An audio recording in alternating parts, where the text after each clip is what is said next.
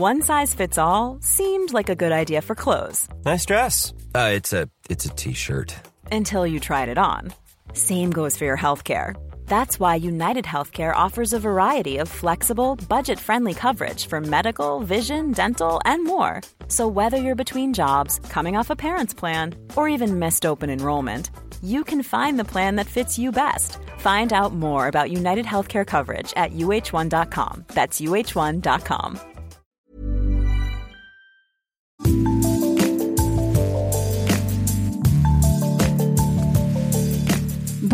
C'est Anne-Laetitia Béraud. Bienvenue dans Minute Papillon, un podcast original de 20 minutes. En cette rentrée, on va parler d'école, de trajectoire de vie, de justice, de méritocratie. Le mérite, est-ce que c'est une réalité ou une fiction? Est-ce que c'est un discours structurant, une idéologie d'un système marqué par la compétition scolaire, la reproduction sociale? Ça fait beaucoup de questions et pour cet épisode, pas une mais deux invités.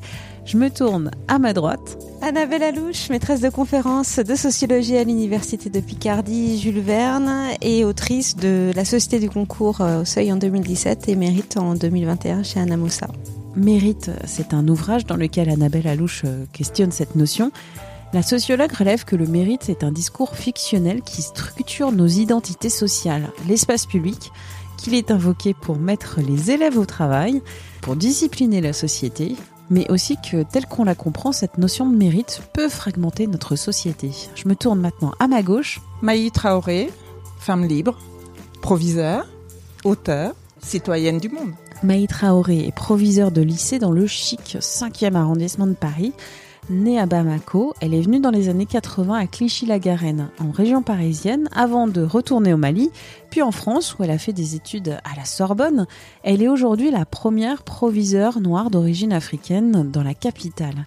Elle a publié le livre Je suis noire, mais je ne me plains pas, j'aurais pu être une femme aux éditions Robert Laffont. C'est un livre d'une vie, d'une ambition, de difficultés aussi, des micro-agressions comme elle les appelle, ces réflexions, attitudes racistes, sexistes, la pression de la société patriarcale. Ma première question à Annabelle Alouche et Maï Traoré, c'est est-ce que vous avez une définition claire, nette, précise de ce qu'est le mérite? Moi, je serais incapable d'en donner une définition exacte. On pourrait, sur cette notion de mérite, faire peut-être un, un parallèle avec la volonté et sortir de ce que pose véritablement la notion de mérite sur un aspect politique, mais venir sur la volonté, donc sur un aspect plus social ou plus sociétal. En sociologie des sciences de la justice, on dit que le mérite est un principe de justice qui permet d'attribuer des biens et des positions sociales. Par exemple, une place dans la fonction publique par le biais d'un concours. On utilise un concours avec des épreuves, des notes, des jurys, plutôt que par exemple un tirage au sort. Et dans le cas du tirage au sort, le principe de justice, ce serait la chance ou le hasard. On utilise le mérite plutôt qu'un autre principe de justice qui serait la solidarité, c'est-à-dire l'allocation à tous les individus ayant les mêmes caractéristiques sociales, par exemple, de cette position-là. Donc le mérite est un principe de justice permettant l'attribution ou pas d'un bien ou d'une position sociale. Évidemment, le mérite en sociologie, et depuis euh, les critiques de Bourdieu et Passeron qui sont désormais bien connues, est considéré finalement comme une rhétorique, comme une, et quasiment comme une idéologie. Maï Traoré, votre récit, c'est le récit d'une jeunesse, d'une vie, d'une réussite scolaire, d'un exemple parfait de ce qu'on pourrait comprendre comme ce qu'est la méritocratie. Une notion qui cache la forêt, la persistance dans le temps de la reproduction sociale. Le mérite, effectivement, en sociologie, ça porte des codifications au niveau des examens, au niveau des concours, au niveau des attendus. Donc c'est quelque chose de structuré de structurant qui pose. Et cela m'a fait référence à mes débuts d'études sur euh, ce qu'était la société française dans euh, le partage de ce qu'on appelait le clergé, la noblesse et le tiers-état. Et donc, à un moment donné, lorsque j'arrive et que je découvre tout ça, qui m'était complètement étranger, hein, lorsque j'arrive euh, en France, je me rends compte qu'effectivement, cette société, elle est stratifiée de cette sorte-là et que passer d'un étage à un autre devient véritablement un effort, effort lié à la volonté. Volonté dont je parlais tout à l'heure par rapport à la notion de mérite aussi. On associe les deux notions, la reproduction et en général justement dans l'espace public, quand on parle de mérite, on parle des grandes écoles.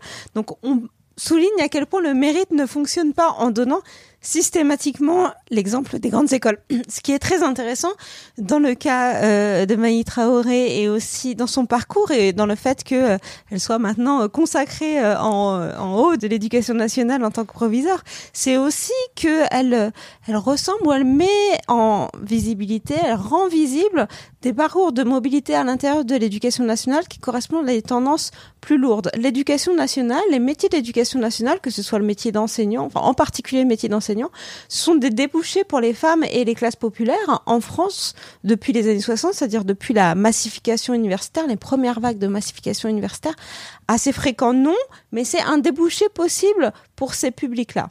Et ils ont été investis dans une certaine mesure par ces publics-là, femmes et classes populaires, en mobilité ascendante. Donc ce qui est intéressant dans le, parcours de Maï Traoré, c'est véritablement c'est que ça met la lumière sur des parcours de mobilité qui ne sont pas, on va dire, de la Courneuve à, à Sciences Po Paris, euh, de manière absolument caricaturale, ce qui concerne quelques individus, bien sûr, mais certainement pas un nombre important d'individus. Donc, euh, de ce point de vue-là, je pense que ça permet de mettre l'accent sur quelque chose qu'on connaît mieux ou connaît, on connaît bien en sociologie, ce sont les, les mobilités par l'éducation nationale et à quel point finalement elles ont été remises en cause par les dernières réformes en fait et par les formes de contraction de la fonction publique en général et la fonction publique de l'éducation nationale en particulier. C'est-à-dire qu'il y a deux mouvements, à la fois beaucoup de possibilités dans l'éducation nationale d'avoir des parcours de, de mobilité ascendante, euh, d'accéder à des positions intéressantes.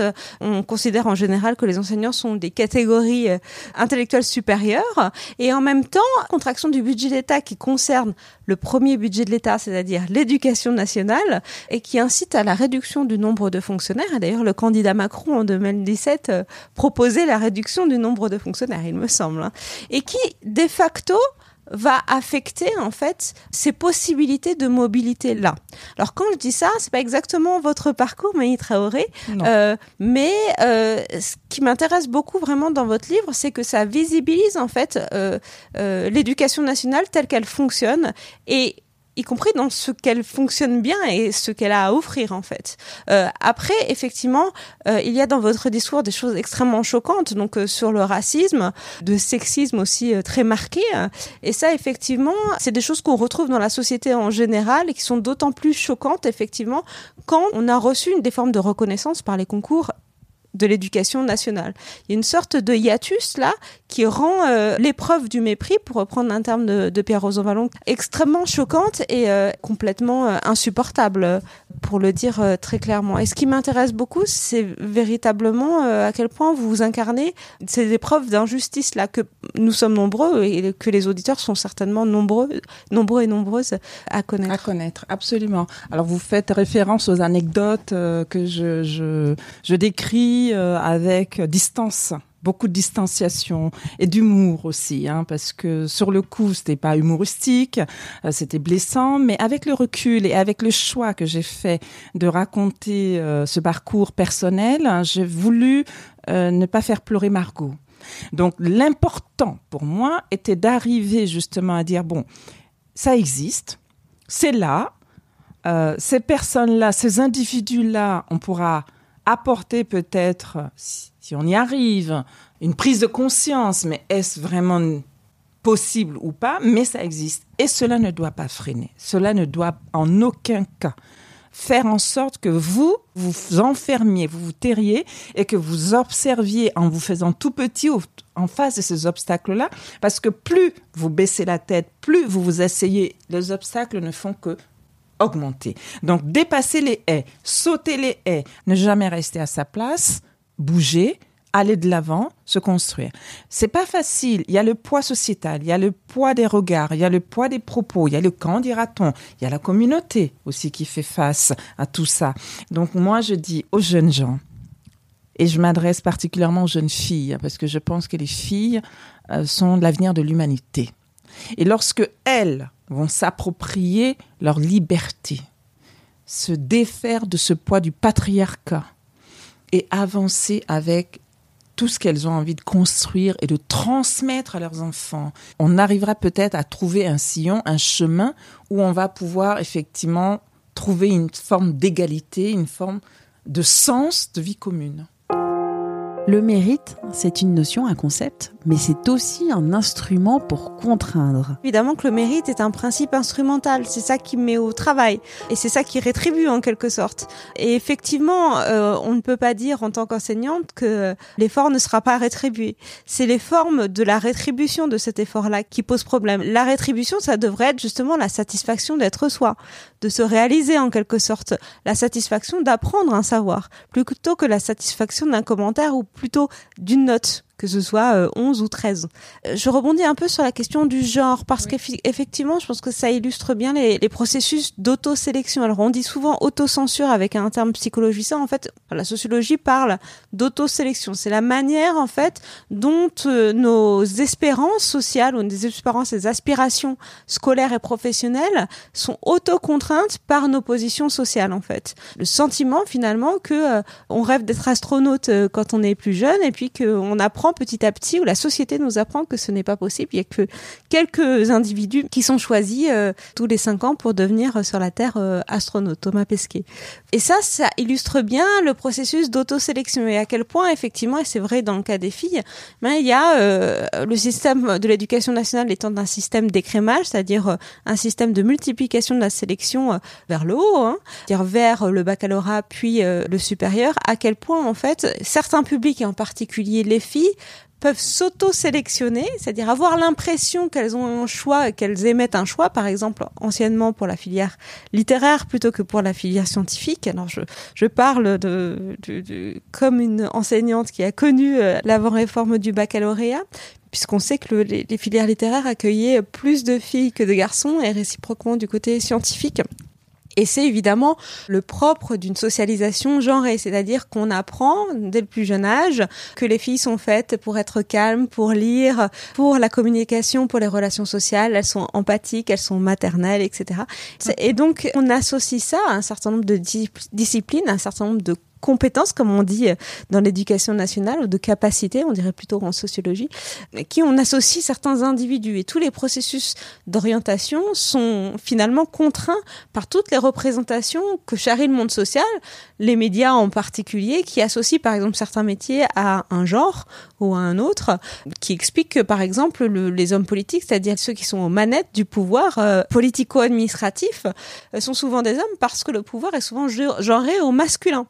Et c'est ça le problème en fait. Le problème c'est pas seulement euh, l'accession, même si c'est aussi une partie du problème, l'accession de certaines femmes politiques à un certain niveau de pouvoir, par exemple à l'intérieur des partis, c'est aussi nos propres représentations en tant qu'électeurs en fait et en tant que citoyens du pouvoir. Je pourrais dire la même chose pour l'éducation nationale et pour l'enseignement supérieur. Et dans mon cas évidemment, le rapport au savoir scientifique est également genré au masculin.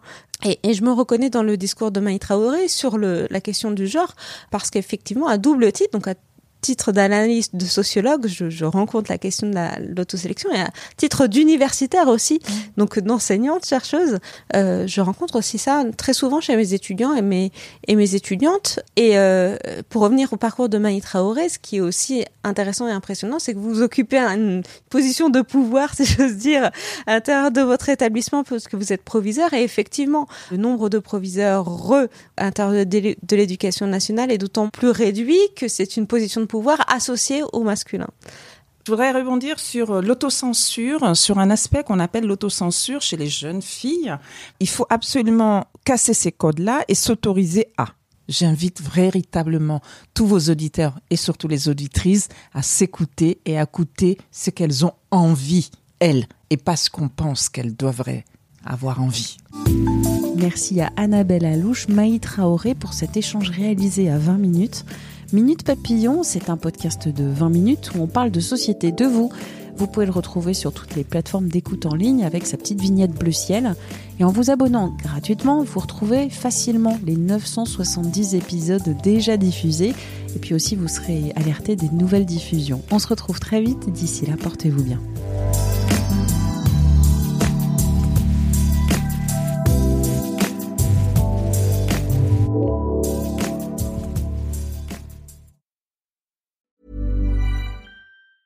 Hi, I'm Daniel, founder of Pretty Litter. Did you know cats tend to hide symptoms of sickness and pain? I learned this the hard way after losing my cat, Gingy. So I created Pretty Litter, a health monitoring litter that helps detect early signs of illness by changing colors, saving you money and potentially your cat's life. Pretty Litter is veterinarian developed, and it's the easiest way to keep tabs on your fur baby's health right at home. Go to prettylitter.com and use code ACAST for 20% off your first order and a free cat toy. Terms and conditions apply. See site for details.